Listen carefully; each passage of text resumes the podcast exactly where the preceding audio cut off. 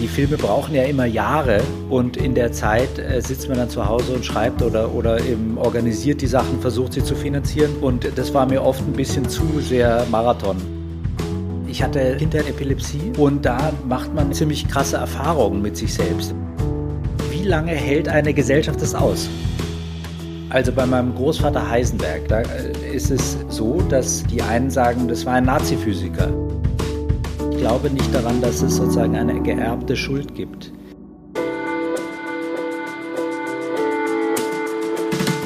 Nächste Haltestelle. Die Haltestelle, dein Podcast mit Deep Talk Garantie. Hallo, hi und herzlich willkommen an der Haltestelle. Wir sind Kira und Felix. Wir treffen Menschen an der Haltestelle aus ganz unterschiedlichen Kontexten und Bubbles und fragen sie, was sie denken und fühlen, glauben und bezweifeln. Und wir gehen dabei den Grundfragen des Lebens nach. Mal mit Witz und Leichtigkeit. Mal mit Schwere und Tiefgang. Und heute mit Benjamin Heisenberg. Er ist Regisseur, bildender Künstler und Autor. Mit Christoph Hochhäusler hat er die Filmzeitschrift Revolver gegründet, deren Mitherausgeber er bis heute ist. Sein Werk umfasst eine weite Vielfalt und wurde mehrfach ausgezeichnet. Mit Der Räuber oder Über Ich und Du sind ihm wirklich tolle Filme gelungen, die die Wirklichkeit in ihrer tragischen und teils komischen Version beschreiben, ohne dabei ins Triviale abzugleiten. Besonders eindrücklich finde ich allerdings seine Kunst an Bauarbeit für das Münchner NS-Dokumentationszentrum, dazu allerdings später noch mehr. Außerdem ist mit Lukusch letztes Jahr sein erster Roman im CH Beck Verlag erschienen. Lieber Benjamin, wir freuen uns sehr, dass du dich zu uns an die Haltestelle gesellst. Von wo kommst du denn gerade? Ich komme im schönen Luzern am Ufer entlang. Das ist immer für mich, bevor ich an der Haltestelle meistens am Bahnhof ankomme, laufe ich an den ganzen äh, alten großen Hotels Luzerns vorbei mit dem Blick auf die Berge. Und das ist jedes Mal, jeden Tag ein bisschen anders. Und äh, ich habe immer das Gefühl, es ist so Permanent Vacation. Man ist an so einem Ort, wo andere Leute in Urlaub hinfahren. Es ist dadurch auch ein bisschen irreal manchmal, wie so eine, ein Fantasieland. Aber jedenfalls sehr schön und heute Morgen natürlich verschneit die Berge und der See. Also äh, ich komme sozusagen mit diesen Bildern zur Haltestelle. Ach, wie schön. Macht das was mit dir und mit deiner Tagesform und mit deiner Kunst dann auch, was dir da am Morgen begegnet, wie du da hinkommst, was du erlebst? Total, total. Also das äh, ist immer wieder ein bisschen, wenn es stürmisch ist, dann kommen mir, glaube ich, andere Gedanken dabei. Ich nutze es auch viel zum Nachdenken, was der Tag für mich bringen wird und was ich heute erledigen muss oder will. Hm. Das ist ein großer Teil der guten Vibes sozusagen, die Luzern für mich mitbringen. Das ist ja eine kleine Stadt, kulturell zwar für die Größe sehr rege, aber natürlich nicht zu vergleichen mit jetzt Städten wie Zürich, Berlin, Paris, ja. Und manchmal brauche ich dann auch wieder die Großstadt, manchmal hm. muss ich dann mal wieder ein bisschen andere Orte und ein bisschen anderes Kulturleben sehen. Aber für die Arbeit, wenn ich hier schreibe oder meine Kunst mache oder sowas, ist diese Ruhe und auch die sozusagen die heile Welt gar nicht schlecht, weil ich dann nicht abgelenkt werde. Einigen dürfte ja der Name Heisenberg schon bekannt sein, die uns jetzt auch zuhören. Du bist Künstler und kommst aus einer Familie mit ganz vielen Wissenschaftlern. Dein Opa ist Werner Heisenberg, dein Vater war Neurobiologe und ich habe mich dann gefragt, war es der direkte Weg in die Kunst? War das dann schon immer klar oder hattest du auch überlegt, in eine andere Richtung zu gehen, dann doch in die Wissenschaft? Lustigerweise eigentlich war der Weg relativ direkt, aber also die Wissenschaft hat mich schon interessiert. Das war was, was ich mir vorstellen konnte. Ich finde die Praxis von Versuche machen und da was raus rausfinden, total faszinierend. Hm. Aber ich bin in meiner Kindheit sehr viel geritten und eigentlich wäre der erste Weg gewesen, dass ich Profireiter werde, dass ich die Schule abbreche und einfach sage, so jetzt werde ich Rennreiter oder oder Military Reiter oder sowas, ja. Hm. Meine Eltern hatten eine Wohnung gemietet in einer alten Ritterburg bei Würzburg. Da gab es 40 Pferde um uns rum und es war sozusagen täglicher Reitbetrieb. Da bin ich natürlich irgendwie so reingerutscht dann ist mir die Schule so auf die Nerven gegangen, ich war so ultra schlecht, dass ich in der Pubertät gesagt habe, so jetzt höre ich alles auf und werde Reiter. und mein Vater war schlau genug, um nicht gleich zu sagen, ich glaube, du hast einen Knall, sondern zu sagen, okay, pass auf, mach einfach mal eine Pause, es ist irgendwie drei Wochen frei und du probierst es mal aus. Und dann habe ich vier Wochen lang jeden Morgen um fünf, 40 Pferde ausgemistet wow. und danach beschlossen, dass es doch einfacher ist, weiter in die Schule zu gehen.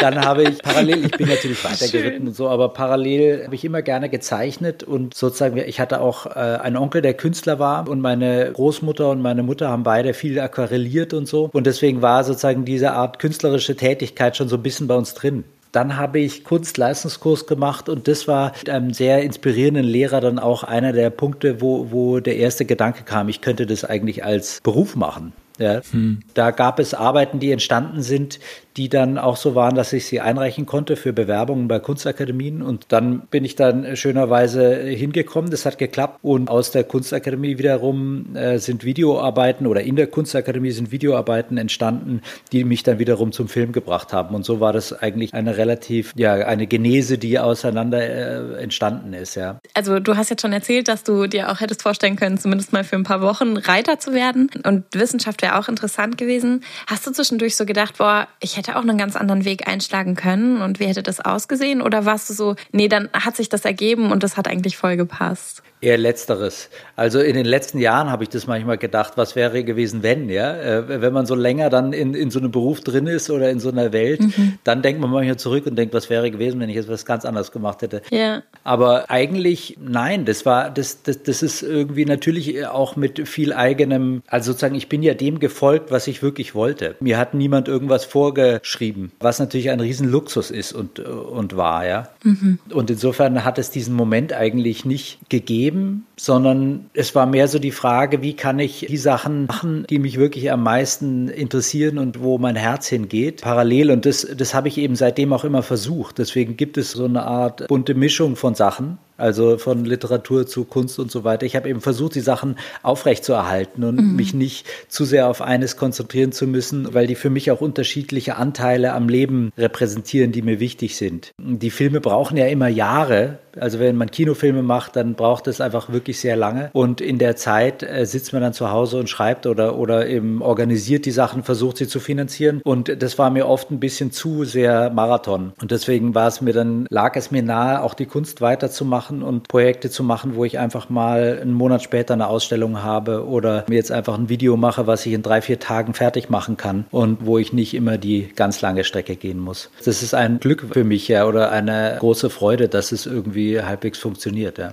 Ja, könnte man sagen, dass der Antrieb für deine Kunst dann doch so eine Art wissenschaftliche, in Anführungszeichen, aber so eine Art Neugierde ist, die es ja auch in der Wissenschaft gibt, weil du eben dann in so vielfältige Bereiche gibst? Oder was würdest du als diesen Antrieb beschreiben? Das äh, absolut. Neugierde finde ich ein super Begriff. Also, äh, und die Neugierde geht sozusagen nach innen und nach außen. Die Neugierde bezieht sich darauf, wie funktioniert unsere Gesellschaft, unser Zusammenleben, was für Prinzipien und Phänomene existieren da, die, die irgendwie bei mir was anklingen lassen. Und und die Neugierde geht natürlich auch nach innen. Also ich nehme mich persönlich wahr. Ich glaube, das ist auch ein Teil meiner, meiner Geschichte, dass ich als Kind, ich hatte Kindheit Epilepsie und da macht man ja ziemlich krasse Erfahrungen mit sich selbst. Ja? Also der Körper beginnt einfach ein komplettes Eigenleben zu entwickeln. Und sozusagen deswegen habe ich immer wieder auch mit eigenen inneren Sachen zu tun gehabt, mhm. die sich entwickeln und verändern. Auch das ist ein Teil meines Erkenntnisinteresses, zu verstehen, wie ich da funktioniere oder woher kommen die Gefühle oder die Faszination, die Anspannung, die halt in mir als Person herrschen. Und insofern ist es immer eine Mischung aus persönlicher Perspektive, Wahrnehmung und einfach dem Versuch, Gesellschaft und Menschsein zu verstehen. Mhm.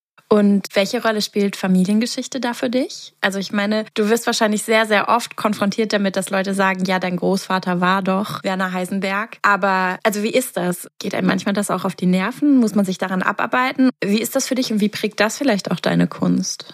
Das prägt meine Kunst definitiv. Also es gibt eine ganze Reihe von Arbeiten, die sich konkret damit auseinandersetzen. Mhm. Und zwar weil meine Familiengeschichte ja so ein seltsames Hybrid aus zwei großen Familien ist. Also die Familie meiner Mutter ist die Familie Weizsäcker und die Familie meines Vaters ist die Familie Heisenberg. Und das sind natürlich beides Familien, die die deutsche Geschichte gerade im 20. Jahrhundert doch mitgeprägt haben. Dem entkommt man nicht so leicht sozusagen. Ja? Ich glaube, das wäre erstaunlich, wenn ich mich damit nicht auseinandergesetzt hätte. Da ist es natürlich auch viel darum gegangen, um die Rolle verschiedenster Verwandten im Dritten Reich mhm. und die Frage, wie ich ich das als Person bewerte oder wie meine Beziehung dazu ist. Ich bin äh, wie jetzt auch mit euch natürlich oft darauf angesprochen worden, auch in Gesprächen, die ich zu meinen Filmen geführt habe zum Beispiel, mhm. ja, mhm. und habe auch diese Themen immer wieder verarbeitet. Also die Frage danach, wie man Verantwortung übernimmt oder Schuld auf sich lädt mhm. und ob man seinen eigenen moralischen Grundsätzen gerecht wird oder nicht. Das sind Fragen, die in den Arbeiten immer wieder vorkommen und in bestimmten Arbeiten ganz speziell spezifisch und auch wirklich auf die eigene Geschichte hin interpretiert und in anderen Arbeiten eher in allgemeinerer Form. In deinem jüngsten Kurzfilm gehst du ja auch darauf ein, wie wär's die eigene Geschichte, oder ich meine, dass es der Anlasspunkt dafür war, wie wär's, wenn man die eigene Geschichte eben mal nicht thematisieren muss. Wie hast du die Frage für dich beantwortet, wenn man einfach wirklich bei Null beginnen könnte und eben nicht, ja, sag ich mal, manchen Ballast, aber auch manche Privilegien, alles, was irgendwie in der Familiengeschichte mitschwingt, wenn man das mal nicht hätte? Das ist eine gute Frage. Die Familiengeschichte, und das sind ja beides äh, berühmte Familien, das hat ja Vor- und Nachteile. Mhm. Die Vorteile sind, dass du natürlich leichter Zugang zu bestimmten Leuten oder Kreisen kriegst, weil diese Namen einfach bekannt sind. Hm. Ja, weil die Leute tendenziell ein Interesse dafür haben, wer das ist. Die Nachteile sind, dass du eben mit diesen Namen auch identifiziert wirst und dass du sozusagen eine eigene Persönlichkeit aufzubauen, die ein eigenes Werk repräsentiert oder sozusagen einen eigenen, ein eigenes Standing hat in der Kunst oder in der Literatur, wo auch immer du jetzt gerade unterwegs bist, ist auf eine gewisse Weise schwieriger, weil äh, du immer mit diesem Hintergrund gesehen wirst. Und insofern hat es Up- and Downsides. Es gab viele Leute, die dachten, ah, der hat sowieso alles hinten reingeschoben bekommen, weil der aus so reichen, oder reich ist ja falsch, aber äh, berühmten Familien kommt, ja. Mhm. Und das stimmt natürlich auch nicht. Du wirst von anderen, manchen Leuten auch viel kritischer betrachtet, ja. ja. Die wollen dann erstmal sehen, sozusagen, ob der so performt, wie man es denken könnte. Und gleichzeitig gleichzeitig bringt es definitiv auch Vorteile. Mhm. Die Nachteile, finde ich, sind dann auch noch psychologischer Natur, mhm. dass natürlich die Latte ziemlich hochgesetzt ist, wenn sozusagen zwei Drittel deiner Verwandten Minimum Professoren sind, ja. ja, und dann auch noch irgendwie so und so viele Bücher veröffentlicht haben und so weiter. Wenn du das Abitur schaffst, ist es sozusagen eigentlich vernachlässigbar und studieren ist sowieso normal.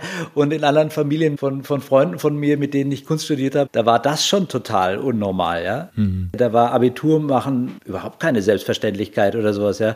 Und das ist mir da erst bewusst geworden. Und das kann einem natürlich auch zum Nachteil werden. Dann ist es ja so, dass beide Familien komplexe Vergangenheiten haben im Dritten Reich. Also äh, die werden sehr unterschiedlich gelesen. Die Frage, wie viel Schuld jetzt auf den Personen, die damals äh, bekannt geworden geworden sind, äh, liegt, ist eben eine recht komplex äh, verhandelbare. Ja? Und bei einen ist es vielleicht eindeutiger, bei anderen weniger. Und das ist natürlich etwas, was einen auch belastet, wie alle Deutschen, deren Großeltern im Dritten Reich, keine Ahnung, in dem Ostfeldzug dabei waren oder in der SA, SS, wo auch immer man sich das vorstellt. Da gibt es natürlich mannigfaltige Fragen. Wie stehe ich jetzt zu den Großeltern oder wie stehe ich zu meinen Onkel, Tanten? Die innerfamiliären Geschichten sind natürlich immer andere als die, die dann durch eine Geschichtsschreibung ja, oder durch Dokumente geschrieben werden. Sich damit auseinanderzusetzen, fand ich auf der einen Seite total spannend und auch einfach interessant im Sinne von eben, wie, wie verhalten sich Menschen, ja? Mhm. Wie rutscht man in sowas rein oder wie begibt man sich auch aus voller Überzeugung in sowas rein? Und andererseits auch der Frage, was kann ich als Nachgeborener darüber sinnvoll sagen, außer einfach trauern, dass die in so einer Zeit gelebt haben haben und ja, da in irgendeiner Weise beteiligt, verwickelt und wie auch immer waren. Ja, sehr bewegend und natürlich auch eine, eine Sache, die sage ich mal, stellvertretend dann an großen Persönlichkeiten irgendwie diskutiert wird, aber eigentlich eine Frage, die sich jeder und jede irgendwie stellen muss und Verantwortung, der sich auch niemand entziehen kann. Also ich habe mich gerade noch gefragt, also ich bin ja auch seit diesem Jahr jetzt Vater, jetzt hast du schon ältere Kinder, aber wie gehst du damit weiter um dann? Inwiefern sind diese Fragen eben auch weiterhin relevant und wie gibst du Anstoß, dass man dieser Verantwortung weiterhin gerecht wird?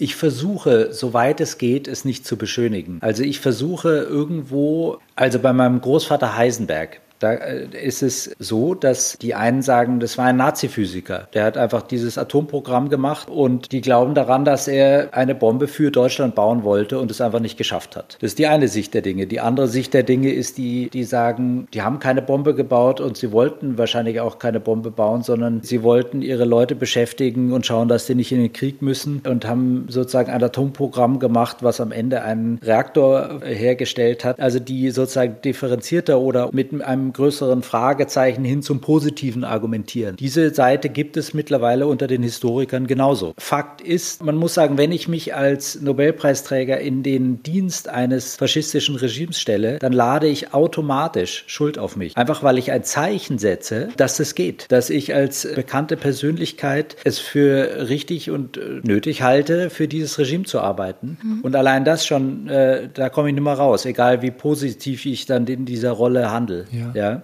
Und in dieser Ambivalenz sehe ich das auch. Ich habe, nachdem ich lange damit umgegangen bin, mit diesen verschiedenen Informationen, die es darüber gibt, für mich selbst eher die Tendenz bei meinem Großvater Heisenberg, dass er tatsächlich keine Bombe bauen wollte, weil die ganzen Schritte, die die gegangen sind, dem einfach nicht wirklich folgen. Also ich habe mal einen langen Vortrag von einem Physiker, der das einfach als Physiker bewertet hat, wie, welche Schritte man gegangen ist, gehört. Und der meinte, jemand, der unbedingt eine Bombe bauen will, der macht es anders. Und wenn man es vergleicht mit den Amerikanern, dann sieht man auch, dass der Aufwand der Amerikaner um einen Faktor, ich weiß nicht was, 40, 50 größer war. Die haben ein paar Milliarden investiert und die Deutschen ein paar hunderttausend. Hm. Aber es ist nicht eindeutig feststellbar. Ja. ja? Und mein Großvater hat sich auch auf eine interessante Weise abwägend darüber geäußert. Er hat am Ende gesagt, wir waren in der glücklichen Lage, sie nicht bauen zu können. Das ist eine heikle Aussage, ja? ja. Das heißt nicht, ich wollte sie nicht bauen, sondern wir hatten Glück, dass wir sie nicht bauen konnten. Wenn man das danach sagt, naja, da, da kann ich schon verstehen, dass viele Leute sagen, naja, also wird er schon einen Grund haben, dass er, dass er das nicht so eindeutig sagt, wir wollten sie nicht bauen. Ich habe Schwierigkeiten, mich bei irgendeinem dieser Verwandten total eindeutig auf eine Seite zu stellen ja, und die zu verurteilen nach Bauschenbogen und zu sagen, das war ein Nazi-Punkt. Bei manchen von denen habe ich eher diese Tendenz, ja, und bei anderen habe ich weniger die Tendenz. Beim Großvater Heisenberg habe ich weniger die Tendenz, weil es für mich einige Indizien dafür gibt, dass er das eigentlich nicht war, sondern dass er andere Motive hatte, dieses Programm zu leiten, als eine Bombe für die Nazis zu bauen. Aber das heißt nicht, dass ich die kritischen Stimmen nicht auch verstehen kann. Es gibt genügend Indizien, die es legitim machen, das auch kritisch zu sehen. Also es ist, äh, meine Antwort ist so ein bisschen wischiwaschi. Und das heißt, im Endeffekt thematisierst du einfach, also das Ganze auch mit deinen Kindern und schaust, dass man diese Ambivalenzen weiterhin offen hält und die weiterhin thematisiert dann.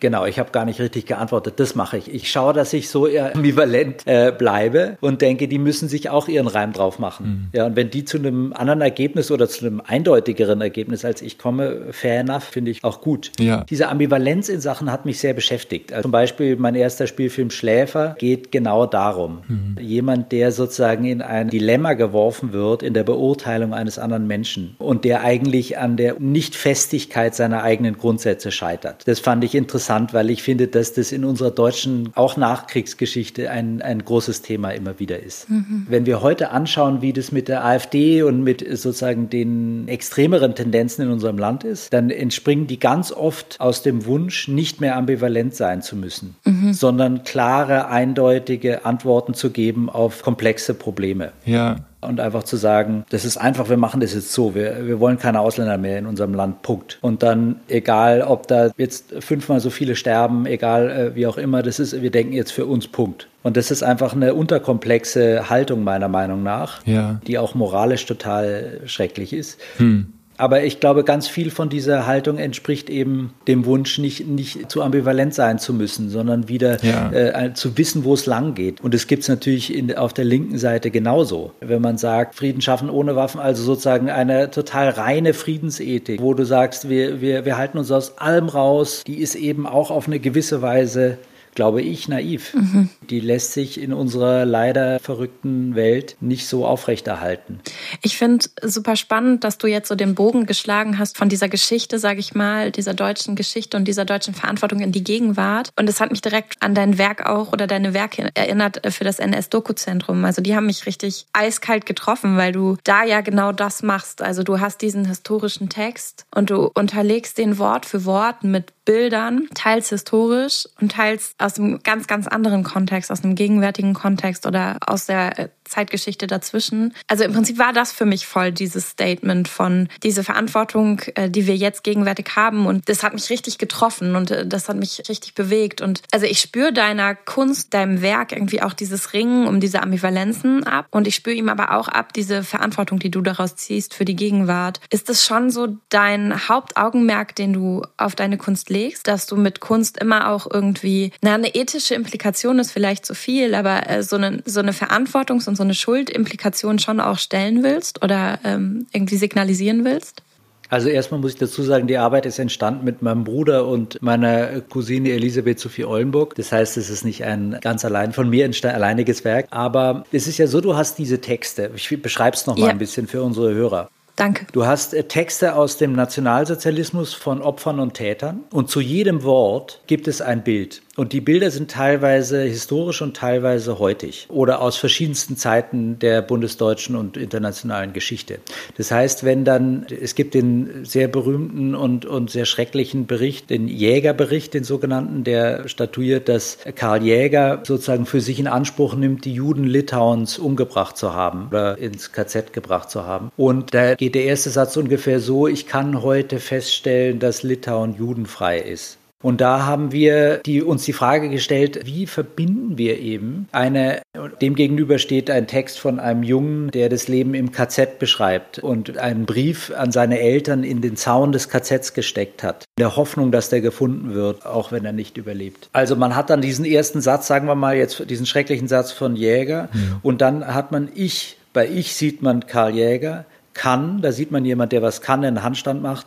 Heute, da sieht man die Heute-Sendung, also ein Bild von, von heute, mhm. feststellen, da sieht man so eine Spacksschraube, und das ist irgendein Symbol, da haben wir so Variablen gefunden. Mhm. Litauen, da kommt ein Bild aus Litauen, irgendein charakteristisches. Ja. Judenfrei, da kommt eine Bank zum Beispiel, wo drauf steht Judenfrei aus dem Dritten Reich, mhm. ist und da kommt wieder so. Und jetzt kann man sich das vorstellen, das wird abgespielt in im Rhythmus gesprochener Sprache. Und dadurch entsteht eben so eine seltsame äh, Gefühlschaos, ja. weil du einerseits hast du diese totalen banalen Bilder der heutigen Zeit, wie so eine Spacksschraube, die reingedreht wird oder irgendein Urlaubsbild aus Litauen. Und auf der anderen Seite hast du diese Bank, wo judenfrei draufsteht oder eben ein Bild von irgendeinem Massaker oder sowas, was einen völlig kalt erwischt dazwischen drin und wo man plötzlich merkt, diese ganze Welt ist nicht so entfernt von heute. Mhm. Also wir können ganz viele der Inhalte, die da genannt werden und der Wörter, die damals benutzt werden, benutzen wir immer noch heute und die haben sozusagen natürlich heute einen anderen Klang, aber die, die Erfahrung ist nicht so weit weg, will ich sagen. Ich will damit nicht sagen, dass wir ständig eine Schuld mit uns herumtragen. Ja. Ich glaube nicht daran, dass es sozusagen eine geerbte Schuld gibt. Aber die Verantwortung oder die Chance eigentlich, ja die Chance, daraus zu lernen, die sollten wir uns nicht nehmen. Weil ich glaube, dass ah, heute, ich musste das wieder jetzt denken in dieser schrecklichen Situation zwischen Palästinensern und Israelis. Wenn wir sehen, diese schreckliche Schuldzusammenhang zwischen Deutschen und Juden, der hat ja eine erstaunliche Entwicklung genommen in den letzten 70 Jahren. Mhm. Also wir haben natürlich mit dafür gesorgt, ja, kann man vielleicht sagen, oder jedenfalls haben wir sehr dafür auch eingestanden, dass der Staat Israel existiert und, und das jüdische Volk sozusagen mhm. einen Staat als Zuhause bekommt auf dieser Welt. Und gleichzeitig ist auch diese Beziehung, also erstmal das Bewusstsein der Verantwortung gegenüber dem Dritten Reich und andererseits ja. die Beziehung zu der jüdisch-deutschen Bevölkerung ist, ist schon sehr ernst genommen worden und man mhm. hat versucht, es auf eine neue Grundlage zu stellen und ich glaube mit Erfolg. Nicht umsonst sind viele jüdische Menschen aus der ganzen Welt auch nach Deutschland gekommen. Und Berlin hat gar keine kleine jüdische Community und viele andere äh, Städte auch. Und es gibt enge Beziehungen zwischen Israel und, und Deutschland, also auf einer völlig nichtstaatlichen Ebene. Also das ist eigentlich, würde ich sagen, eine Erfolgsgeschichte. Mhm. Also es klingt jetzt so pragmatisch, aber es ist jedenfalls, ist da schon viel, glaube ich, äh, richtig gemacht worden. Und trotzdem gibt es natürlich weiter bei uns im Land äh, Antisemitismus, wie wir jetzt merken. Ja. Aber sozusagen dieses Kunstwerk, das steht ja mitten mitten an der Straße. Ja, das sind Monitore, die so aus dem Boden rausragen, wie so Steine von irgendwas, was da liegen geblieben ist. Und das steht mitten am Königsplatz, so an einer der Hauptadern von München. Und der Wunsch ist, dass die Menschen da vorbeilaufen oder stehen bleiben und mit diesen Aussagen konfrontiert sind und es einfach in ihren Geist immer wieder mal reinschwappt, dass es diese Verbindung gibt und dass man sich darüber auch heute weiter Gedanken machen kann und sollte und dass dieser Ort, nämlich der, das ehemalige Braune Haus, wo jetzt das NS-Dokumentationszentrum steht, das war früher die Parteizentrale der Nazis, dass das ein Ort von schlimmer deutscher Geschichte ist, aus der wir lernen können und äh, dass das eine Chance für unser Land ist, das besser zu machen, als wir es früher gemacht haben. Mhm. Was ist bei dir zuerst da? Ist zuerst die Idee da, womit du dich thematisch beschäftigen willst oder vielleicht auch schon die Geschichte, die du erzählen willst oder die Form, wie du das Ganze machen willst? Weil es macht ja einen Unterschied, ob du zum Beispiel eben ein Filmprojekt machst, das mitten in der Fußgängerzone, sage ich jetzt mal, oder so ausgestellt ist oder ob es für die Leinwand produziert ist und Leute sich ganz bewusst in einen Kinosaal begeben oder aber ob sie ein Buch in den Händen halten und die Geschichte einfach nur lesen. Also das Medium spielt ja auch eine riesengroße Rolle. Ist es bei dir so, dass du sagst, boah, ich habe jetzt mal wieder richtig Lust auf ein Projekt, in dem ich dieses oder jenes mache und dann überlegst du, wie du das füllen kannst oder hast du ganz viele Geschichten und also wie kann ich mir das vorstellen, dass es von der einen Idee über das Medium in, in die Kunst geht? Das ist total unterschiedlich. Also es gibt ja Sachen, die an mich herangetragen werden, ja, wie jetzt ein Wettbewerb für ein Kunst am Bauprojekt des NS Dokumentationszentrums, zu dem man eingeladen wird, mhm. oder einen Roman, den man zum Verfilmen kriegt, wie jetzt der Räuber. Und dann gibt es andere Filmideen, also zum Beispiel Schläfer, ist eigentlich so entstanden, dass meine Großmutter, die Mutter meiner Mutter, beim Geheimdienst gearbeitet hat in den 60er Jahren. Ja, die war eine Schreibkraft beim Geheimdienst und hat Texte analysiert, weil sie brauchte einen Job. Sie war davor Lehrerin gewesen gewesen. Das ging irgendwie nicht mehr, weil sie eine kranke Tochter hatte. Und dann hat sie einen Job beim Geheimdienst bekommen und konnte dann Texte über Südostasien zusammenfassen und so eine Art Lagebild von Südostasien erstellen. Und das fand ich immer faszinierend, weil ich sie, ich habe es erst ganz spät erfahren, äh, dass sie beim Geheimdienst war und ich fand es absolut absurd, weil sie als Person so eine total, wie man sich so eine Großmutter vorstellt, also so einfach so total eine Liebe. also eigentlich auch relativ unpolitische Person war. Mhm. Und ich mir so dachte, die war Geheimnis ist ja vorkommen. Und dann habe ich gedacht, jetzt schreibe ich eine Komödie, ja, über so Leute, die beim Geheimdienst sind nach dem 11. September und dann müssen die raus in den Außendienst und ähm, irgendwie Leute beschatten und sind eigentlich so harmlose Persönlichkeiten, die dafür nicht gemacht sind und befreunden sich dann mit ihren Beschattungsobjekten und so. Dann ist daraus aber eine Tragödie geworden und es ging in eine ganz andere Richtung.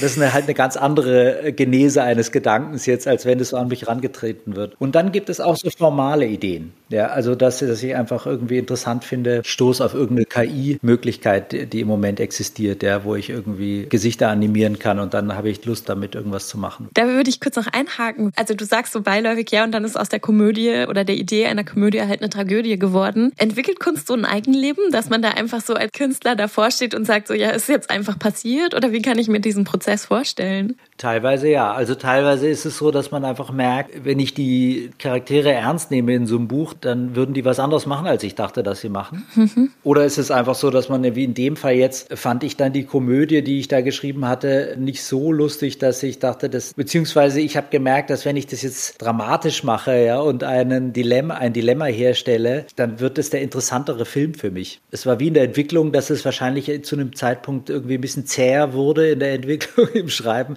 und ich dann gemerkt habe, jetzt habe ich ein paar andere Ideen, die mir eigentlich viel äh, besser vorkommen und dann bin ich denen gefolgt.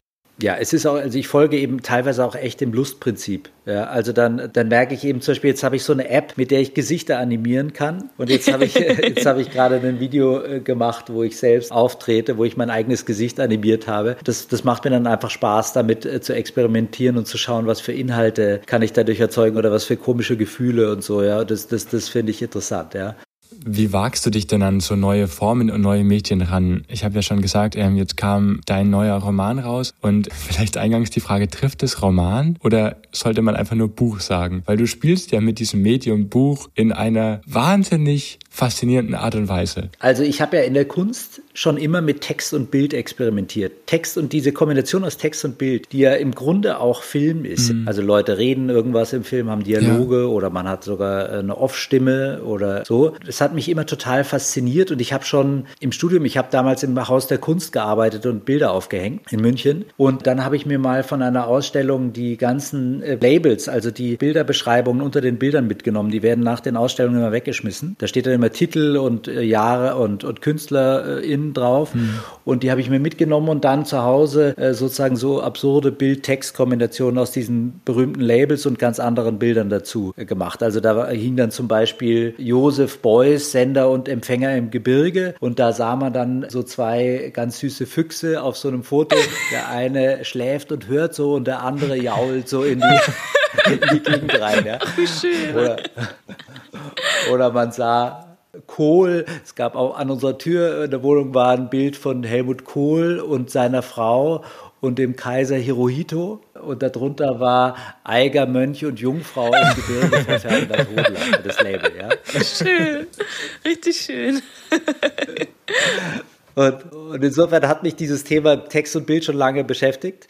Und jetzt wollte ich dann, hatte ich die Idee dazu, diesen Roman zu machen, also beziehungsweise ein Co-Autor von mir hat mich dazu inspiriert, eigentlich den Roman zu schreiben, aufgrund einer Idee, die ich schon lange als Filmidee äh, gewälzt habe. Und dann habe ich gemerkt, dass ich einfach so 100 Seiten Fließtext nicht hinkriege. Da bin ich irgendwo sozusagen verödet. Und dann habe ich gemerkt, es tut mir viel besser, wenn ich äh, so Partien schreibe, wie, wie Kurzgeschichten, und dann parallel so eine Art Bildebene entwickle, die dieses Buch begleitet und auch wirklich so einen Dialog aufnimmt. Also wo Inhalte in den Bildern stecken, die man nicht einfach äh, zu lesen kriegt. Und äh, das hat mir dann total Spaß gemacht. Das hat mir das, hat mir das äh, Schreiben total erleichtert und eben auch einen Dialog weitergeführt, in dem ich eben schon so ein bisschen geübt war. Hm. Deswegen ist jetzt daraus diese seltsame Art von Mockumentary geworden, wo man eben so eine Bildebene mitgeliefert kriegt, wo der Hauptcharakter Anton Lukusch dann mit Helmut Kohl Schach spielt, ja, oder eben bei Wetten das auftritt oder so. Sozusagen, man hat lauter Belege, dass diese absurde Geschichte in Wahrheit stattgefunden hat. Da würde ich mich gleich festhängen und zwar, welche Rolle spielt eigentlich Wahrheit für dich? Weil in deinen, also es finden sich immer mehrere Ebenen. Mal spricht dann einfach, also mal wird auch einfach der Film nochmal im Film kommentiert. Gibt es Wahrheit? Wahrheit überhaupt? Wie gehst du damit um, überhaupt mit diesem Begriff oder diesem Konzept Wahrheit? Also ich glaube, dass für mich Wahrheit eben ganz viel mit Wahrnehmung zu tun hat und mit der Frage von unserem subjektiven Blick auf die Welt. Mhm. Das hat wahrscheinlich auch mit diesen Erfahrungen, wie ich vorher erzählt habe, mit den epileptischen Anfällen und so zu tun. Damals war es so und noch lange Jahre danach, die sind irgendwann weggegangen, dass sozusagen mein Geist manchmal aus dem Körper rausgetreten ist. Ja, ich, ja. Es gibt eine Passage im Roman, die das auf eine gewisse Weise beschreibt. Es gab Momente, wo ich plötzlich das Gefühl hatte, ich bin in einer Hülle und mein Körper ist wie so eine Kathedrale, wo die Augen so Fenster sind und das ist mit mir gar nicht verbunden. Du könntest mir eine Hand abhacken völlig egal. Und das ist extrem spooky. Also das hat mir am Anfang sehr Angst gemacht. Mhm. Und das heißt, die Frage unserer Wahrnehmung und der Frage, die Frage, wie wir Welt wahrnehmen und was das mit unserer Bewertung von dieser Welt macht, ja. die hat mich extrem interessiert. Und, und das ist, glaube ich, ein Urgrund äh, all dessen, mhm. was, was ich da mache. Und das hat eben auch mit Wahrheit zu tun. Also auf was können wir uns einigen und was ist einfach eine subjektive Weltwahrnehmung, die die, die anderen gar nicht teilen. Das fand ich bei Corona ja wirklich super spannend. Und ich glaube, das war für viele von uns, die wir in diesen super heilen Demokratien aufgewachsen sind, so ein Aha-Moment, den andere Leute in anderen Ländern äh, schon viel länger kennen. Mhm. Also, dass du eben wirklich total unterschiedliche Weltwahrnehmungen haben kannst, die dazu führen, dass du über bestimmte Themen nicht mehr reden kannst, dass der Ende der Fahnenstange ist. Das fand ich schon ganz schön erschreckend. Auch traurig, dass, dass dadurch viele Beziehungen wirklich auch in die Brüche gegangen sind. Ja. Und ich fand es gleichzeitig interessant, dass wenn ich das Thema dann außen vor lasse, dass dann wieder Kommunikation möglich ist. Ja. Da habe ich mir auch gedacht, es kann gut sein, dass im Dritten Reich das mit der Judenverfolgung genauso war. Da gab es die einen, die fanden das total richtig, die waren anti-jüdisch ja, und, äh, und total antisemitisch. Und dann waren die anderen, die, die fanden das schlimm, weil sie jüdische Freunde hatten oder so oder, oder selbst jüdische Anteile, keine Ahnung. Ja. Und dann hat man aber gemerkt, dieses Thema ist nicht mehr diskutierbar und hat es einfach ausgeklammert und hat weitergelebt. Darüber denke ich manchmal jetzt nach, sozusagen, wie lange hält eine Gesellschaft das aus? Wenn zu viele Themen nicht mehr diskutierbar sind und einfach ausgeklammert werden, dann irgendwann steckt in diesen Themen zu viel Menschlichkeit, die verloren geht. Und dann wird die Gesellschaft unmenschlich. Mhm. Dann geht's schief. Ich würde an der Stelle vielleicht mal droppen, dass wir beide uns ja auch kennen aus einem Kontext im Rahmen des Evangelischen Kirchentags. Da bist du im Präsidium. Ich war eine Zeit lang im Präsidium, bin jetzt in der Präsidialversammlung. Du bist als Künstler dort. Der Kirchentag, vielleicht ganz kurz, ist ja eine kirchliche und gleichzeitig zivilgesellschaftliche Veranstaltung, die Verantwortung übernimmt und alle zwei Jahre in der deutschen Großstadt stattfindet, um gesellschaftsrelevante, religiöse, spirituelle Themen zu bearbeiten und gemeinsam zu feiern feiern, den Glauben zu feiern. Also so würde ich es beschreiben. Ich weiß nicht, du darfst gerne ergänzen. Das ist ja auch wieder irgendwie so eine Verantwortungsübernahme. Warum bist du beim Kirchentag? Was treibt dich da auch als Künstler hin, diese Gremienarbeit zu machen und dich da so reinzugeben? Ich erlebe dich da als einen sehr, sehr engagierten, sehr mit Herz dabei seienden Akteur, der, der sich wirklich einsetzt auch für die Sache. Warum bist du da und warum übernimmst du diese Verantwortung als Künstler? Ja, das ist lustig. Also ich hatte ja gedacht, wir reden viel mehr über Glaube und so weiter, hatte mich schon darauf vorbereitet. Ich bin ja, ich bin in dem Sinne nicht klassisch kirchlich oder so im Sinne der verfassten Kirche oder irgendwie sowas gläubig. Ich habe so meinen Privatglauben und ich gehe aber nie in die Kirche. Und als ich da gefragt wurde, habe ich erstmal echt gestutzt und gedacht, ja, sollte ich das machen oder so. Als ich dann mich da beworben habe, um ins Präsidium zu gehen, mhm. weil ich beim Kirchentag in Stuttgart gewesen war und das total beeindruckend fand als Veranstaltung, haben meine ganzen Freunde gesagt, sag mal, geht's dir irgendwie nicht gut? Hast du irgendwie, äh, hast du eine Krise oder sowas? wieso, wieso machst du jetzt bei diesem kirchlichen Ding damit, ja? Und mittlerweile finde ich, und, und eben damals in der Erfahrung von diesem Kirchentag in Stuttgart fand ich schon toll, dass es so ein äh, total positiv aufgeladenes, äh, weil alle so schön beschwingt sind, ja, und singen und, es hat so was äh, Positives, ja, und, und so sehr menschenfreundliches äh, Atmosphäre, ja, auch so ein bisschen erleuchtet, aber auch sehr nett. Diesen riesen Event, wo dann alles gemacht wird wird, wo gebetet und meditiert und äh, irre viel diskutiert wird und äh, es Workshops gibt und so. Das fand ich schon ziemlich faszinierend, dass das geht und auch wie profund viele Inhalte da diskutiert werden. Also mhm. wie tolle Leute da hinkommen, die man, die man sonst nicht sieht oder hört, mit denen man dann teilweise sogar noch live diskutieren kann. Das fand ich schon besonders. Mhm. Und das ist eigentlich für mich der Hauptgrund, dass ich dachte, das ist doch toll, wenn, wenn man da ein bisschen mitgestalten kann und irgendwie Inhalte mit einbringen oder ja, was dafür tut, dass diese Gesellschaft zusammenkommt im besten Sinne. Schön. Das fände ich toll. Manchmal ist es immer noch, und ich glaube, das beklagen wir alle, so ein bisschen so einen Bubble, mhm. dass wir alle so eine äh, christlich, bisschen auch linke, grüne Bubble sind. Und da würden wir, äh, würde ich eigentlich gerne noch so viel wie möglich Leute dazu einladen, die ein bisschen anders denken oder einfach einen anderen Horizont haben und auch total kritisch gegenüber dieser Bubble eingestellt sind. Das fände ich alles noch interessant. Aber die kriegen wir schwer, muss man ehrlich sagen. Mhm. Aber das wünsche ich mir manchmal. Wie denkst du, kann man das schaffen, darüber ins Gespräch zu kommen? Weil jetzt bist du beim Kirchentag dabei, hast ja selbst dein Verhältnis dazu dann auch schon beschrieben. Und wie denkst du, kann man darüber ins Gespräch kommen, wenn gerade die, die Andockpunkte eben so schwer über religiöse Themen dann auch sind, wenn, wenn man darüber so schwer ins Gespräch kommt?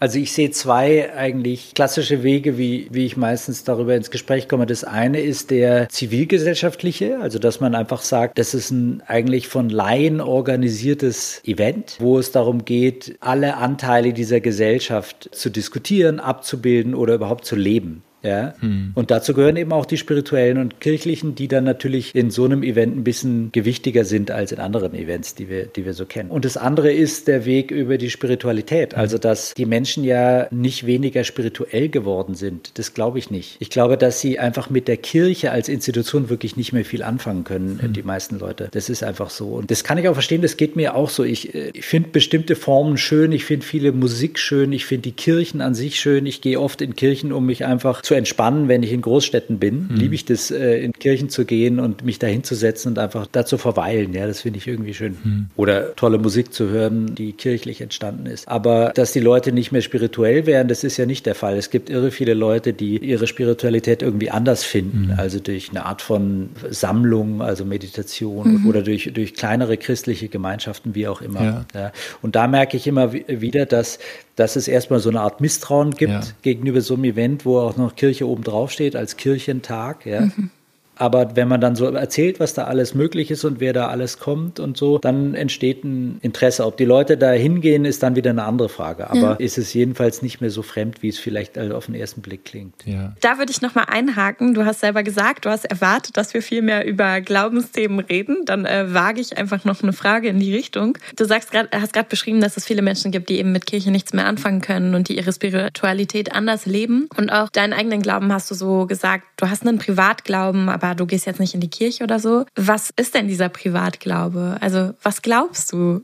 Kann man das so pauschal beantworten? Das, äh, pauschal weiß ich es nicht. Das kann man, wenn dann nur so äh, sehr persönlich beantworten. äh, also ähm, also was eine starke Erfahrung für mich war. Und das ist, das, also ich habe nicht so einen persönlichen Gottglauben. Ich, ich bete zwar, wenn es mir schlecht geht oder so, also wenn es mir wirklich schlecht ging, habe ich auch schon gebetet. Aber es ist jetzt keine Praxis, die ich so in meinem Alltag habe. Aber was ich schon als eine starke Wahrnehmung habe, ist dieses Gefühl für ein Einssein von allem Lebenden. Ja, mhm. sowas. Ich weiß nicht, ob das genügend göttlich ist oder so, aber es ist jedenfalls so, dass die Naturerfahrung einfach extrem stark ist. Und aber auch so Erfahrungen von Verbundenheit zum Beispiel mit anderen Menschen. Also ich habe von Leuten Sachen geträumt, die einfach genau gleichzeitig passiert sind. Und ich habe Leute gespürt, denen es schlecht ging über tausende Kilometer entfernt. Und ich habe ähm, einfach sozusagen solche Erlebnisse mit der Welt gehabt, die für mich wohin deuten, was ich nicht äh, mit meiner Logik einfach erklären kann. Mhm. Obwohl ich ein ziemlich wissenschaftlich geprägter Mensch bin mhm. und auch weiterhin an die Wissenschaft durchaus glaube. Das ist eigentlich das, was ich dazu am meisten sagen kann. Diese persönliche Gottvorstellung, damit habe ich nicht viel am Hut, aber äh, so mit den ganzen Prinzipien von Nächstenliebe und so, die mhm. im Neuen Testament vor allem drin sind oder von dem Verständnis dafür, wie wir Menschen sind und wie wir miteinander umgehen, die auch im Alten Testament vorkommen, das ist natürlich was, was mich fasziniert und wo ich einfach merke, da steckt so viel Verständnis von Menschsein drin, das mich auch sehr berührt. Ja. Jetzt hast du einige Sachen beschrieben, die so in dieses Übernatürliche gehen. Und das ist ja ähm, in deinem Roman, ich habe mir den rausgeschrieben, ich habe auch mehrmals kommt dieser Satz vor, man sollte dem Übernatürlichen nie zu viel Raum im Leben geben. Das wusste sie nur allzu gut, sagt Maria Wehner. Ich habe mich gefragt, ja, genau, wie geht man mit diesen Rändern des Erklärbaren um? Wie gehst du damit um? Diese Dinge, die du jetzt beschrieben hast, sind ja durchaus auch irgendwie spooky. Aber es sind ja trotzdem deine Erfahrungen, die du gemacht hast, die ich dir jetzt weder absprechen will, noch die dir jemand absprechen kann. Wie gehst du mit diesen Rändern des Erklärbaren um? Vielleicht ist dann die einzige Antwort darauf Kunst? Nee, ich gehe damit eigentlich, naja doch, also genau, ich gehe damit in der Kunst um. Und dieser Satz ist lustig, weil das für mich ein Spaß war, dass sie das immer so beschwört. Ja, man sollte dem nicht zu viel Glauben schenken, aber gleichzeitig spielt es eine Riesenrolle. Ja, es verwirrt sie auch ein bisschen und äh, es spielt ja in dem ganzen Roman eine riesige Rolle. Dass es so eine Art unerklärbarer Verbindung zwischen diesen zwei Personen, also äh, Anton und Igor gibt. Mhm. Ich habe irgendwann aufgehört, mir Erklärungen da, darüber zu machen. Ich kann es nur als Phänomen wahrnehmen, dass es diese Momente gibt oder diese, diese Anteile unseres Lebens. Mhm. Aber ich versuche mir nicht, und das irritiert mich auch, es gibt ja spirituelle Leute, die dann sagen, ja, das und das ist des und deswegen passiert. Ja, also, oder da kommt wieder meine Persönlichkeit aus dem 13. Jahrhundert hoch, ja, äh, mit der ich das gespürt habe. Also, es gibt ja. Also so diese Art, der spirituell kann man das gar nicht nennen, sondern äh, abergläubischen oder so Anteile. Ich finde, wenn, wenn da Erklärung dazu kommt, fühlt sich meistens für mich total falsch an, weil ich dann das Gefühl habe, das ist mir viel zu einfach. Mhm. Deswegen lasse ich es lieber un unerklärt und benutze es aber in meinen Büchern manchmal oder mache mir darüber Gedanken oder sowas. Aber ich habe keine Lust, mir dazu eine Welt zusammenzubauen, weil die finde ich unbefriedigender als die wissenschaftliche Welt, mit der ich sonst so umgehe. Du hast mal gesagt, deine Filme sind nicht religiös, aber zumindest religiöse Themen behandelst du. Ja. Was sind denn religiöse Themen? Weil zum Beispiel gesellschaftlicher Zusammenhalt, das ist ja auch ein politisches Thema. Was sind religiöse Themen? Das ist natürlich interessant, ja.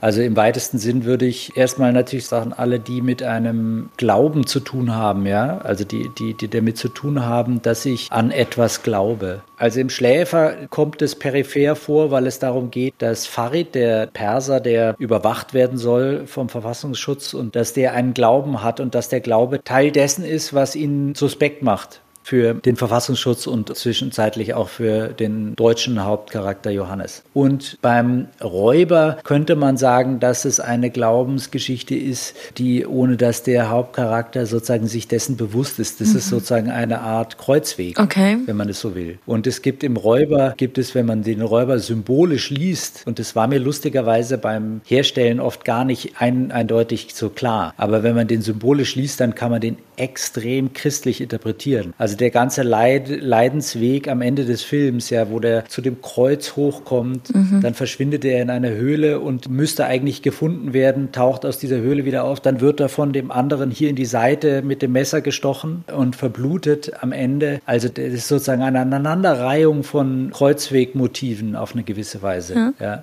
Insofern kann man den religiös deuten, wenn man das will. Aber die Figur hat in dem Sinne keinen Glauben. Die Figur ist eine, eine Figur, die mehr wie ein Tier ist, mhm. was getrieben wird. Und der kommt am Ende nur in der Gefahr und in der eigenen Überlastung zu sich selbst ja. und ganz am Ende. Es geht schon darum, dass er sozusagen in seinem eigenen Ende die Liebe nochmal finden kann. Ja. Mhm. Das ist auch ein, natürlich ein romantisches Motiv. Mhm. Ob das jetzt stark mit Gott zu tun hat, man kann es darauf interpretieren, ja, wenn man will, aber ähm, wird es jetzt nicht so ein eindeutig sagen. Es gibt andere Arbeiten. Ich habe eben eine Arbeit gemacht, die sich auch mit meiner Familiengeschichte stark auseinandersetzt. Das ist eine Installation aus Koffern, yeah. in denen Uniformen sind. die ich gefunden habe im Dachboden meiner Großmutter. Und da ist eine Uniform von 1916 aus dem Ersten Weltkrieg, so eine Paradeuniform. Dann ist eine Wehrmachtsuniform aus dem Zweiten Weltkrieg und dann noch eine Reituniform von mir, mit der ich immer geritten bin. Ich fand es so interessant, dass es so eine Sukzession von Uniformen gibt und ich sozusagen unterbewusst auch eine Uniform angezogen habe. Und dazu zeige ich vier Videos und ein Bild, ein gemaltes Bild. Und die Videos, die gehen zu verschiedenen Begriffen, die ich mit der deutschen Geschichte zusammenbringe. Das eine ist on Fiction, also über die Fiktion, äh, on Romance, Romantik, on Faith, also Glaube und äh, Manipulation. Und eben on Faith ist äh, ganz lustig, weil das einen Text zugrunde liegen hat, der beruht auf diesem spirituellen Buch Ein Kurs in Wundern, A Course in Miracles, was bekannt ist unter Leuten, die sich für diese Art von Denken interessieren und äh, was ich äh, kombiniert habe mit Bildern, die das auf eine gewisse Weise kontrastieren und, und bestätigen. Und da geht es eben um die Frage der Weltwahrnehmung und darüber, dass wir doch eigentlich alle Wunder und vollkommene heilige Wesen sind. Und ich hinterfrage das auf eine gewisse Weise und ich bestätige, und es ist wieder so ein Wahrnehmungsexperiment. Lasse ich mich sozusagen von diesem Text mitnehmen und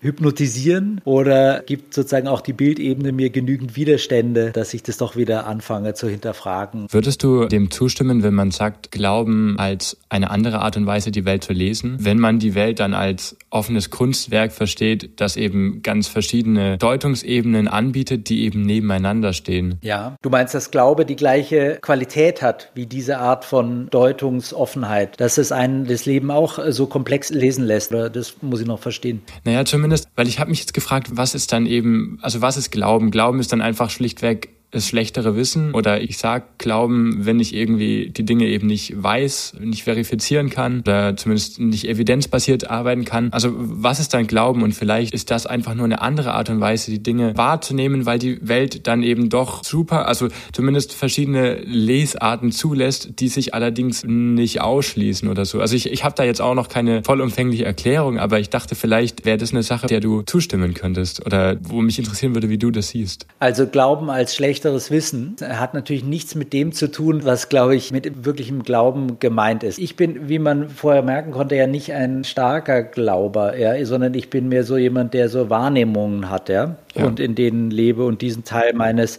meiner Verbundenheit mit dieser Welt oder mit dem ganzen lebendigen Etwas, was, was uns umgibt und wo wir Teil davon sind. Die Leute, die ich kenne, die wirklich gläubig sind, die würden das nicht als ich glaube, dass es so ist beschreiben, sondern als eine Gewissheit. Mhm eine absolute Erfahrung. Und ich glaube, das ist das, was mit echtem Glauben gemeint ist. Die Gewissheit, dass es etwas Göttliches gibt. Also die absolute Erfahrung, dass ich Teil eines göttlichen Ganzen bin oder Gott sozusagen gesehen habe in irgendeiner äh, Form von Erscheinung. Das ist auch, kann auch ein riesiges Glück sein, diese Erfahrung zu haben und ein riesiger Halt im Leben. Also so wie ich das erzählt kriege, ja, ich selbst kann das nicht von mir sagen, dass ich das in der Form habe oder hatte. Aber ich kenne Leute, die das haben und es kann im besten Sinne natürlich zu was ganz Tollem führen, weil man einfach aufgehoben ist in dieser Welt mit dieser Erfahrung und sozusagen da eine richtige, ganz starke Basis für das eigene Leben haben. Man kann diskutieren, ob das eben auch zur Radikalität führen kann. Ja, keine Ahnung, ob Leute, die früher radikal christlich waren und heute radikal muslimisch vielleicht sind oder auch radikal, was auch immer, ja, andere Religionen. Radikal christlich gibt's immer noch.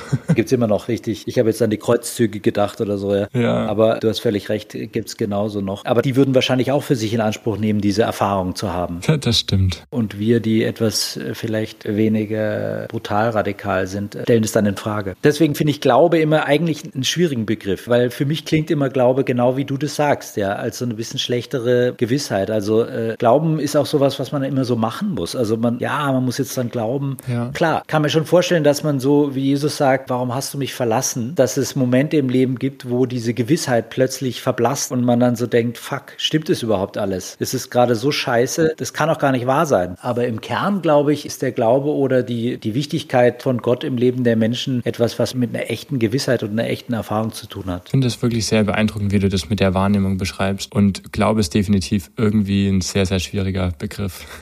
Ja, ich bin sehr ähm, begeistert und ich, ja, ich, ich habe noch ein bisschen Chaos im Kopf, weil ich so viele Spuren gerne noch aufnehmen würde, aber wir neigen uns schon langsam dem Ende und vielleicht können wir das Gespräch irgendwann an anderer Stelle ja nochmal wieder aufleben lassen. Ich nehme ganz, ganz viel mit. Also ich finde dein Blick auf diese Welt und auf das menschliche Sein und auch auf die ganzen Ambivalenzen, also sowohl historisch als auch die Ambivalenzen, die in einem selbst liegen, ja, das, das nehme ich mit und das finde ich super faszinierend, wie man das auch deiner Kunst und deinem ganzen Wirken und deinen ganzen Werken auch abspüren kann. Wir Wir reden in diesem Podcast ja mit Menschen aus ganz, ganz unterschiedlichen Kontexten und ganz unterschiedlichen Bubbles und haben so ein bisschen ja die These oder, also ist jetzt keine große Wissenschaft, aber dass diese Menschen verbindet oder dass uns alle verbindet, dass wir uns im Leben Fragen stellen und dass wir uns mit Dingen auseinandersetzen. Und wir nennen das die Grundfragen des Lebens. Und jetzt vielleicht noch eine abschließende Frage an dich. Gibt es für dich, vielleicht auch gerade temporär, wir sind ja an der Haltestelle, das heißt irgendwie ein Punkt mitten im Leben, von dem es auch wieder weitergeht. Also das muss gar nicht jetzt über deinem ganzen Leben stehen. Aber gibt es momentan für dich so eine Grundfrage oder Grundfragen des Lebens, die du dir stellst, wo du gerade mit ringst, wo du vielleicht auch keine Antwort zu hast? Für mich ist eine große Frage, was für eine Rolle ich mit meiner Kunst in dieser Welt im Moment eigentlich einnehme. Das hat sich total verändert. Das war vor 20 Jahren noch oder vor 30 Jahren noch für mich total klar. Da war ich so ein gestaltender Mensch, der irgendwie teilnimmt an der Gesellschaft und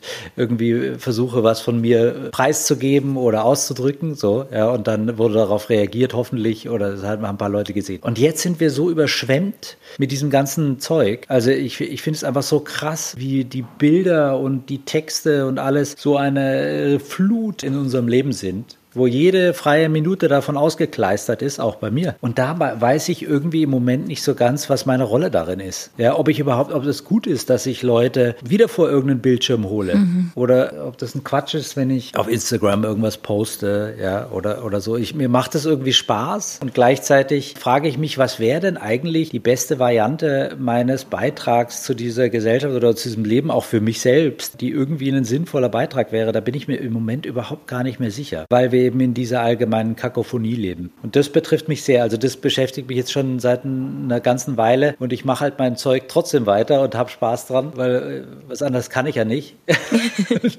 Müsste ich jetzt mich um, äh, umschulen lassen oder sowas. ähm, aber, äh, aber es treibt mich ganz schön um, muss ich sagen, ja. Ja, Mensch. Super spannend. Vielen, vielen Dank, dass du an der Haltestelle warst. Danke euch. Danke euch. Es hat total Spaß gemacht.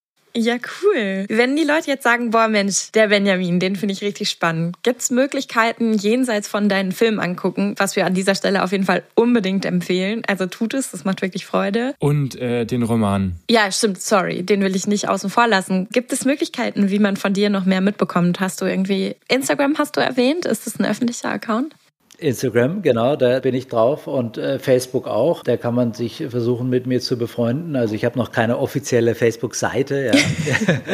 aber sonst habe ich eine Website, also benjaminheisenberg.com. Da poste ich drauf, was gerade so Neues läuft. Ja. Und sonst die Social-Media-Kanäle sind eigentlich das Beste, weil es ja bei mir immer so saisonal ist. Dann mache ich mal eine Ausstellung und dann kommt äh, vielleicht der nächste Film oder so. Ich bin jetzt nicht so, dass ich wie so eine Musikband durch die Gegend tingel und äh, Auftritte habe, sondern äh, ähm, wenn es einen interessiert, dann kann man einfach mir auf Social Media folgen oder mir einen Brief schreiben. Ich bin eigentlich recht leicht erreichbar. Wunderbar. Super, vielen Dank. Ja, danke euch. Das war herrlich und ich äh, freue mich, dass ihr diesen tollen Podcast angefangen habt und bin gespannt, wer da noch so auftaucht, ja, und was zum Besten gibt, ja.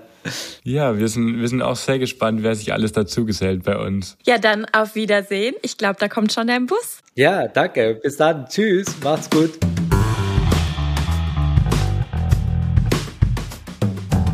Und da ist er fort. Und Felix, was bleibt für dich an der Haltestelle? Ich muss ja ganz ehrlich sagen, dass ich die letzte Frage gerne als erste Frage gestellt hätte. Oh ja, verstehe ich. Da wurde nochmal so ein großes Fass aufgemacht und ich denke mir, da hätte ich gerne wirklich noch länger gesprochen. Total. Ich fand das ehrliche Ringen von ihm mit seiner Berufsbiografie, mit seiner Rolle als Künstler unfassbar beeindruckend, dass er da so ehrlich zu uns war. Respekt. Ja. Mich hat ja auch wirklich fasziniert, wie er seine Biografie und seine Familiengeschichte, wie ihn das so krass prägt. Das merkt man an seiner Kunst, an der Art und Weise, was er eben für verschiedene Werke irgendwie geschaffen hat, wo er das Ganze immer wieder verarbeitet. Aber man merkt es vor allem an seinem Denken. Und was für mich so ein richtig besonderer Moment war, war, als er von der Corona-Zeit gesprochen hat und darauf kam, dass es irgendwie super schwer war, in der Corona-Zeit mit Menschen zu reden, die eine komplett andere Meinung hatten als man selbst. Und dass es irgendwann einfach so Common Sense war, diese Themen nicht mehr anzuschauen anzusprechen, damit es miteinander irgendwie funktioniert. Und dann hat er diese Brücke zur NS-Zeit geschlossen und hat gesagt, vielleicht war das in der NS-Zeit auch so, das Thema Judenverfolgung, Judenhass. Man war unterschiedlicher Meinung und um irgendwie soziales Miteinander weiter möglich zu machen, hat man vielleicht dieses Thema verschwiegen. Und dann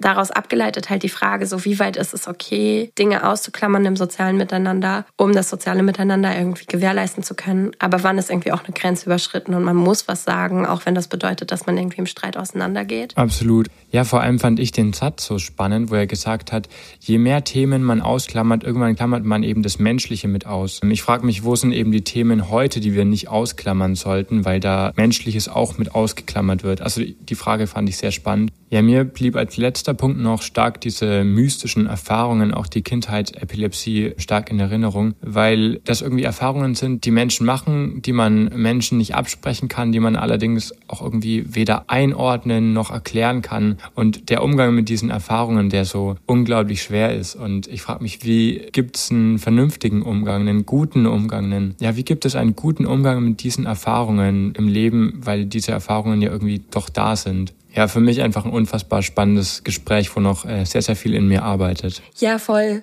Mich begeistert das eh in diesem Podcast, dass es viele Menschen gibt, die das auch einfach stehen lassen können und sich gar nicht immer die Frage danach stellen, woher das kommt oder ob es Gott gibt oder nicht, sondern diese Erfahrung machen und das einfach stehen lassen können. Das finde ich beeindruckend. Wie geht's euch damit? Was hat euch an dieser Folge gefallen? Wo sind eure Gedanken hängen geblieben und welche Fragen nehmt ihr mit in euren Alltag? Schreibt uns das gerne und wenn euch die Folge gefallen hat, dann bewertet uns gerne und teilt die Folge mit euren Liebsten. Jetzt vielleicht in der Weihnachtszeit hat man ein bisschen Zeit zwischendurch, wo man beim Baumschmücken oder so nochmal die Gedanken schweifen lassen kann und unseren Podcast hören kann. Wir freuen uns auf jeden Fall über alle Rückmeldungen und über positive Bewertungen. Wenn ihr mehr von uns mitbekommen wollt und wenn ihr immer up-to-date sein wollt, wenn eine neue Folge kommt, dann habt ihr die Möglichkeit, auf unserer Website den Newsletter zu abonnieren. Ihr werdet auch nicht vollgespammt, sondern kriegt einfach immer wieder mit, wenn eine neue Folge hochgeladen wird. Und jetzt wünschen wir euch noch eine besinnliche Adventszeit, ein frohes Weihnachtsfest. Bis zum nächsten Mal. Tschüss. Ciao.